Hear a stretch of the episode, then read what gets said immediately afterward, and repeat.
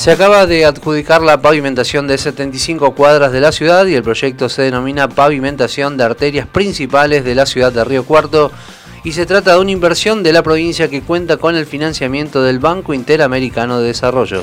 Estamos en comunicación con el secretario de Obras Públicas de la Municipalidad, Martín Cantoro. Bienvenido a Noticias al Toque. Javier Sismondi y Susana Álvarez lo estamos saludando. Buenos días, Javier. Buenos días, Susana. Buenos días para la audiencia. El gusto es nuestro secretario de tenerlo al aire aquí en la mañana de Noticias al Toque. Eh, ¿Cuáles son los barrios que serán beneficiados con esta pavimentación y cuál fue el criterio de selección?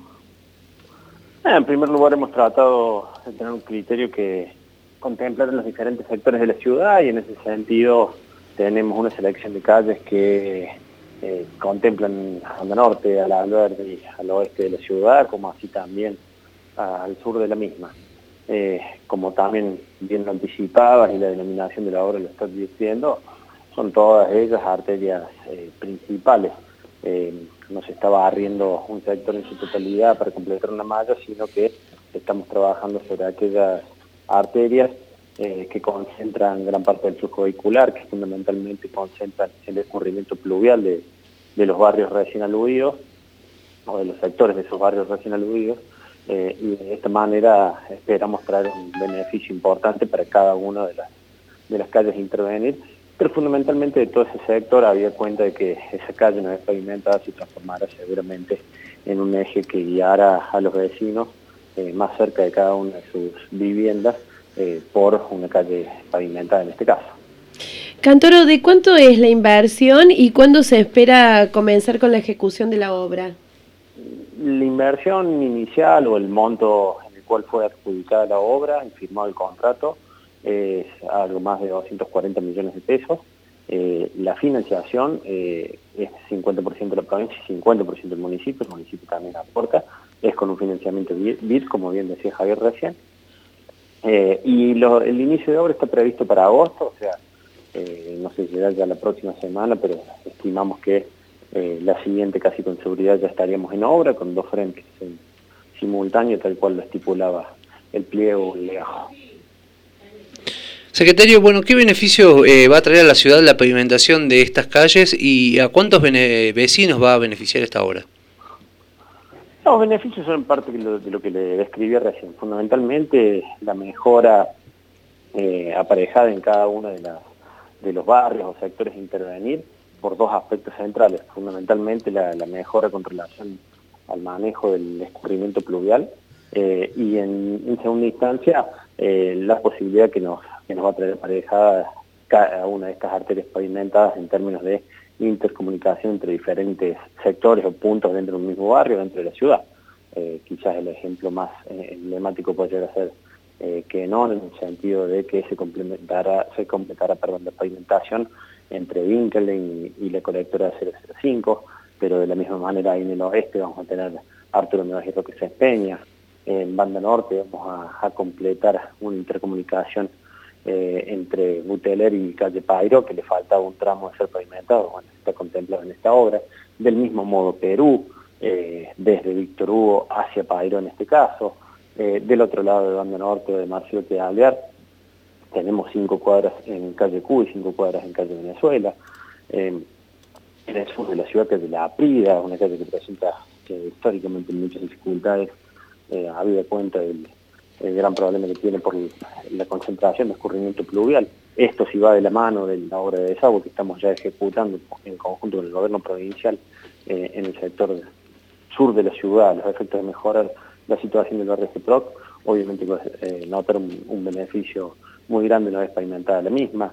Eh, en calle en Barrio Alberti tenemos calle Salta, calle Malavia, Yapeyú, Aníbal Ponce. Es decir, toda una serie de, de, calles y sectores que evidentemente van a mostrar un cambio significativo una vez concretada la obra. Cantoro, eh, cambiando un poco de tema y yendo al sector de la Ruta 30, ahí frente al barrio Quintitas Golf, que ha sido motivo de eh, discusión en estos días. Incluso hay vecinos e inversionistas del sector que solicitan, junto a representantes de la oposición, que se realice una obra vial que ordene la circulación en esa zona de Río Cuarto. Desde el municipio van a solicitar a la provincia que se intervenga en esta zona. ¿Tenían pensado ya algo para realizar en este sector de la ciudad? Ah, en, primer lugar, como lo vengo diciendo, es un tema que está en la agenda de la planificación urbana y no de ahora, no a raíz del reclamo de los vecinos, ni mucho menos a raíz del, fatal accidente que tuvimos. Es un tema que está en la agenda de la planificación urbana desde hace bastante tiempo atrás, precisamente en virtud de cada uno de los, de los desarrollos que se vienen dando en el, en el oeste, eh, pero ahora es una situación también que eh, excede la zona. En la, ruta 158 tenemos exactamente la misma problemática, en la ruta 36, en dos tramos de ella, tenemos eh, la misma situación. Sobre de reforma universitaria, otra situación absolutamente similar. Es decir, hay mucha demanda por este tipo de obras. En este caso particular, obviamente que hay una gestión de, del gobierno municipal con el gobierno provincial, había cuenta de que en este caso la ruta 30 es jurisdicción o una ruta provincial, eh, y así lo venimos planteando, procurando eh, analizar diferentes alternativas en cuanto a concreción de obras que mejoren eh, la circulación, la seguridad en todo este tramo que ha quedado ya abrazado por nuestra mancha urbana y por las urbanizaciones y, diferentes tipos de desarrollo. Esperemos poder concretar o consensuar un, proyecto que de alguna manera nosotros siempre decimos también, de mínima debería contemplar un, un importante número en intersección de la Ruta 30 con Palestina y a partir de allí cualquier otra obra complementaria que pudiera realizarse bienvenida. Secretario, bueno, y precisamente, y haciendo mención a ese sector de la ciudad, eh, los inversionistas del sector, ¿usted cree que hicieron las cosas como se deben o directamente comenzaron eh, este negocio eh, sin tener la previsión de contar con las obras de infraestructura necesarias? No, a ver, yo creo que cada uno de los proyectos de diferente tipo, porque nos encontramos con con proyectos de loteo, con proyectos eh, más de perfil inmobiliario, si se quiere, en cuanto a venta de departamentos o cuestiones por estilo, pero también vinculados con situaciones comerciales, como puede ser el dinero de locales, etcétera. Cada uno de ellos ha pasado por las instancias de aprobación municipal que corresponden y el propio municipio, a través del INPUR, que en este caso, le ha fijando cuáles son esas obligaciones, que ya de, por sí tienen algunas fijadas por, por ordenanza, es decir, bueno, hacen inversiones fundamentalmente en loteos relacionadas con obras de infraestructura, eh, asociadas a, los servicios de ese loteo, es decir, red de agua, cloaca, eh, tendido eléctrico, alumbrado público, forestación, etcétera. Eh, y bueno, en algún caso se han solicitado algunas cuestiones complementarias en menor envergadura. Obviamente que el tipo de obras requeridas, en este caso sobre la ruta, tienen un coste mucho mayor. Y muchas veces lo que se hace difícil es eh, coordinar los tiempos de, la colaboración que podría haber de parte de los privados, había cuenta de que algunos ya están instalados, eh, otros acaban de hacerlo y algunos todavía no tienen pensado eh, avanzar con proyectos de inversión. En ese sentido resulta compleja la coordinación, por eso desde el Estado municipal venimos haciendo las gestiones con el gobierno provincial. Pero como le decía también, creo que focalizarnos solamente en la Ruta 30 nos haría perder de vista que eh, tenemos otras zonas de la ciudad exactamente con las mismas características, con la misma puja en cuanto a desarrollo y, para invertir, este, generar nuevas organizaciones y, este tipo de, cuestiones edilicias eh, que también están requiriendo el mismo perfil de obra eh, a los efectos justamente también de mejorar la seguridad en otros sectores de la ciudad. Recordamos que estamos en comunicación con el secretario de Obras Públicas de la Municipalidad de Río Cuarto, Martín Cantoro. Es inminente la inauguración total del Boulevard Buteler, ya se habilitaron dos tramos. ¿Puede hacer un repaso de la obra y qué beneficios está trayendo el sector?